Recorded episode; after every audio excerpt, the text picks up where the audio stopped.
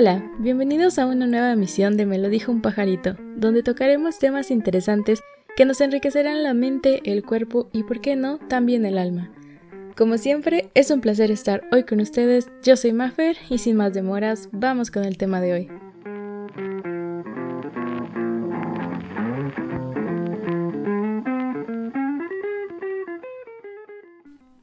Hoy hablaremos sobre una bebida que desde mi punto de vista es la más pedida en todo el mundo. Con ustedes, el café. Comencemos con una leyenda que narra el descubrimiento de esta maravillosa bebida. Según esta leyenda, fue un joven pastor yemení llamado Kaldi quien descubrió la planta del café.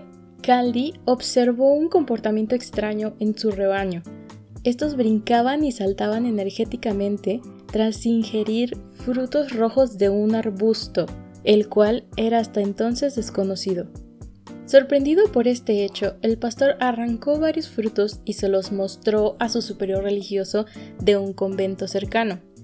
El religioso probó hervir las bayas y beber la infusión resultante, pero esta era demasiado amarga y la desechó.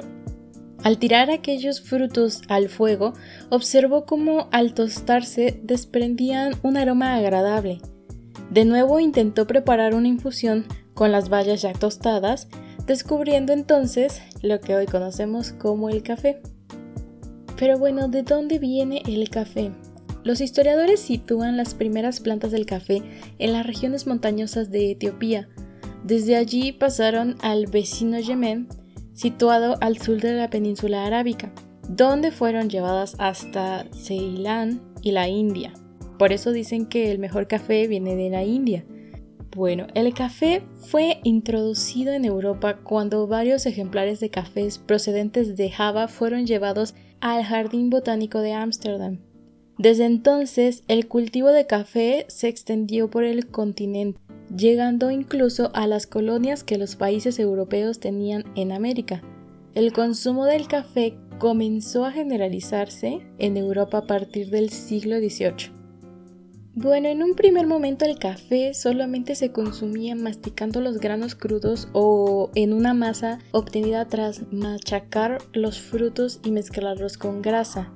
Más tarde fue cuando el café se convirtió en una bebida obtenida de la maceración de los granos en agua. Fue hasta partir del siglo XIII que se procedió a secar los granos al sol y tostarlos al fuego antes de preparar la infusión, tal cual se sigue realizando en la actualidad. El café se ha convertido en una de las bebidas más populares y consumidas en todo el mundo Hoy en día los países nórdicos son los mayores consumidores de café y no es de sorprender porque las temperaturas allá lo ameritan, la verdad. Después de estos le siguen Estados Unidos, Italia y España. Por su parte Brasil, Vietnam y Colombia son los principales productores mundiales del café. A mi parecer el café de México también tiene un muy buen sabor, bueno, estamos hablando del café, pero ¿qué es realmente el café? Denominamos como tal la bebida obtenida mediante la infusión realizada con los granos tostados de la planta del café. De sabor amargo e intenso, se trata de un producto alto en cafeína, el cual tiene propiedades estimulantes y activadoras para nuestro organismo por esto mismo, no es recomendado que las personas que sufran de taquicardia o ansiedad consuman esta bebida, ya que es un estimulante, como les dije antes. Entonces esto puede provocar problemas para su salud. Continuando con el tema, el tipo de sabor y propiedades de la bebida obtenida van a depender en gran medida de las condiciones en que crezcan las plantas, de las cuales se van a obtener los granos. Por ejemplo, la luz, la humedad, el clima, el método de separación de los granos y el proceso de tueste previo al molido. Por esto tal vez han escuchado que venden algunos cafés de altura. Esto quiere decir que los arbustos del café se encuentran plantados en una altura idónea para que el fruto sea de una excelente calidad y de un sabor delicioso. La razón principal para que la altura influya en el sabor es Cuando un café crece a una gran altura y es bien cuidado, producirá una taza con mayor acidez. Esto quiere decir que será más aromática y más gustosa al paladar. Mientras que a una altitud menor, el café tendrá una acidez baja, por lo tanto tendrá menos carácter en la taza. La altura es solo uno de los factores de los muchos que afectan el sabor del café. Sin embargo, es el factor más importante. Por lo general, un café que crece a más de 1500 metros es un indicador de que tendrá un excelente sabor. Y vaya que esto está garantizado. Pero ahora sí entremos en lo bueno del tema, que son los tipos de cafés. Y me refiero con esto a las bebidas que se preparan con el café, no al tipo de grano del café, eso es un tema distinto pero en este caso me quise enfocar un poco más al tipo de café porque pues podemos ir conociendo en nuestras cafeterías locales un poco más sobre este tema, podemos preguntarle incluso a los baristas que estén trabajando en las cafeterías. Pero bueno, ahora sí comencemos con los tipos de cafés. Tenemos en primer lugar el expreso o café solo, que es conocido como el café base porque a partir de este café se pueden preparar infinidad de bebidas. Es brillante, a mí me encanta. Eh, habitualmente suele tener algo de espuma por encima y por espuma me refiero a crema, le llaman, a una capa como de crema de café que es muy muy finita pero tiene un color distinto al, al intenso color negro por así decirlo del café que todos conocemos, es un color más ámbar, es muy bonito y esto indica en nuestro expreso que es un café de calidad. Esta bebida es fuerte, es bastante fuerte, es cargada, no es para el paladar de todos. Como experiencia personal, les voy a contar algo que me sucedió la primera vez que yo probé el espresso y pues yo no tenía mucho conocimiento sobre esta bebida, entonces yo lo, pedí y el mesero me dijo que si yo lo quería acompañar con algún postre. Se me hizo un poco extraña su sugerencia, pero como les dije, yo no sabía a qué se refería, ¿no? No había probado su sabor. Entonces yo le dije que no, que así estaba bien. Lo que hice fue probarlo y entonces me di cuenta que de verdad su sabor es bastante, bastante fuerte, es muy, muy cargado, tiene muchísima cafeína, es un concentrado, vaya. Entonces, si ustedes no lo han probado y lo quieren probar, la verdad es que sí les recomiendo que mm, lo acompañen con alguna otra cosa, pudiendo ser un postre, como me lo habían recomendado a mí. Pero nada, no le tengan miedo a probarlo. Eh, también se considera que es un café corto por su tamaño, porque es de 30 mililitros, aproximadamente una onza, de entre 30 a 40 mililitros va oscilando su capacidad. Continuemos con el ristretto. Esta es una bebida variante del espresso y se caracteriza por tener la misma cantidad de café que el anterior. Esto quiere decir una onza, pero una proporción menor de agua. O sea que si el espresso ya es bastante fuerte y cargado, este tipo de café es un poco más fuerte aún. Su sabor es bastante, bastante amargo. Después le sigue el cortado o macchiato, que es uno de los más demandados por lo general. Es un expreso al cual se le agrega una ligera cantidad de leche. Se le llama cortado precisamente porque con la leche se mancha o tiñe el café. Pasamos al americano, que sin duda es uno de los más conocidos a nivel mundial y también de los más pedidos por su practicidad, es muy sencillo, es económico y es muy sabroso también. Y pues este también es derivado del expreso. Se caracteriza por añadir una cantidad de agua mayor a lo habitual, dando como resultado un producto con un sabor menos potente, por lo tanto menos amargo. Y bueno, eh, no es nada complicado prepararlo, solo se necesita un expreso y a este se le añade agua hirviendo. ¿Qué cantidad? Aproximadamente lo de una taza o un vaso pequeño. Por otro lado tenemos el café largo.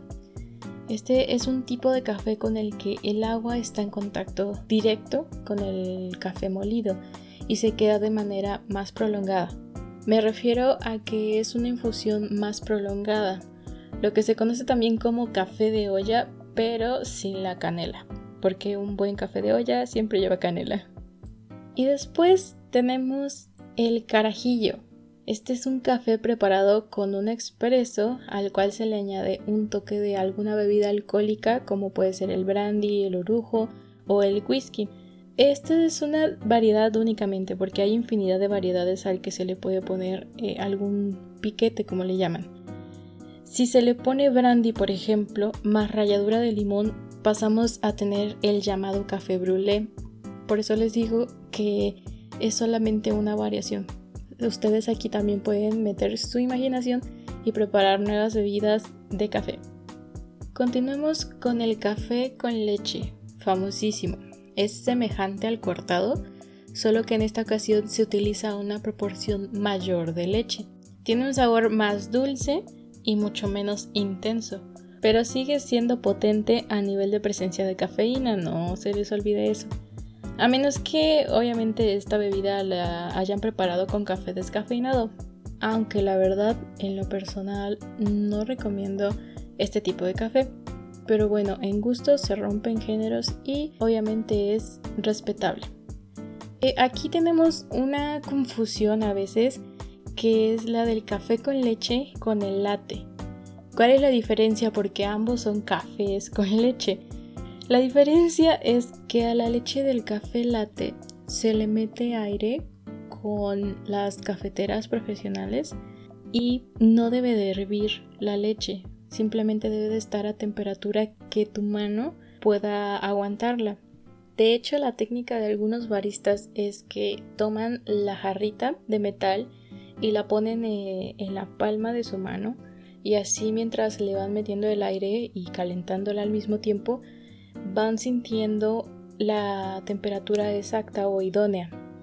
Después esta espumita se le tiene que revolver en la misma jarrita y algunos le pegan en un tapetito especial y después de eso toman la taza con el expreso y vierten la leche en forma como circular ya algunas personas con más experiencia en esto hacen el famoso latte art, que la verdad es muy bonito, es hacer figuras con esta espuma y quedan divinos. Hay distintas figuras que se les puede hacer, pero como les digo, esta es una carrera ya que está enfocada únicamente al café latte. Continuamos entonces con nuestra lista de cafés y el que sigue es el café bombón. Es una versión más dulce, muchísimo más dulce que el café con leche. Se sustituye la leche normal por leche condensada. Lo habitual es que se ponga primero la leche y después se le agrega el espresso. Y a continuación viene uno de mis favoritos que es el mocha. Se trata de una variante del café con leche, pero con la diferencia de que a este se le agrega chocolate o cacao puede ser tanto en jarabe como en polvo. Pasemos con el café irlandés. Este es un expreso doble al cual se le añade whisky y una capa consistente de crema batida. Como se habrán dado cuenta, estos cafés, estos últimos cafés ya son un poco más dulces. Bueno, este café irlandés suele servirse en copa para cóctel y también quiero decirles que yo lo he probado con crema irlandesa y sabe muy rico también. No únicamente tiene que ser whisky. Y por fin llegamos al más esperado y la bebida de café más famosa de verdad en todo el mundo, que es el cappuccino. Este es un café muy muy popular. Es semejante al café con leche o al latte, pero en este caso a la leche se le mete muchísimo más aire hasta crear una suave consistencia como de espuma.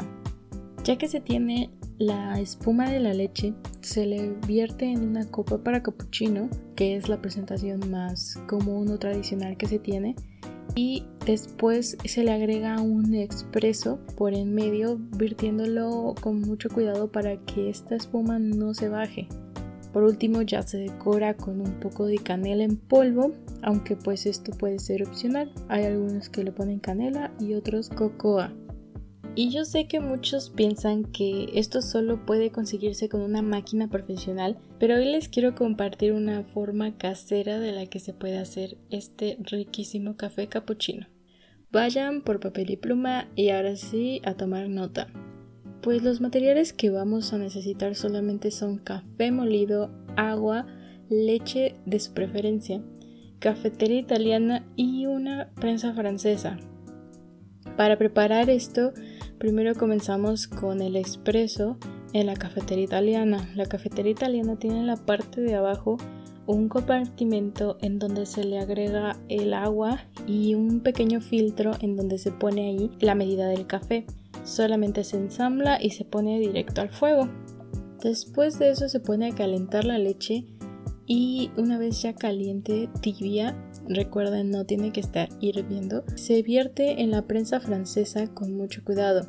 Y ya que está en la prensa se tapa y con el tubito que tiene la prensa francesa que precisamente es la prensa se sube y se baja constantemente bastante rápido para que con este movimiento se meta la espuma. Van a ver que entre más rápido lo hagan más espuma se va a hacer.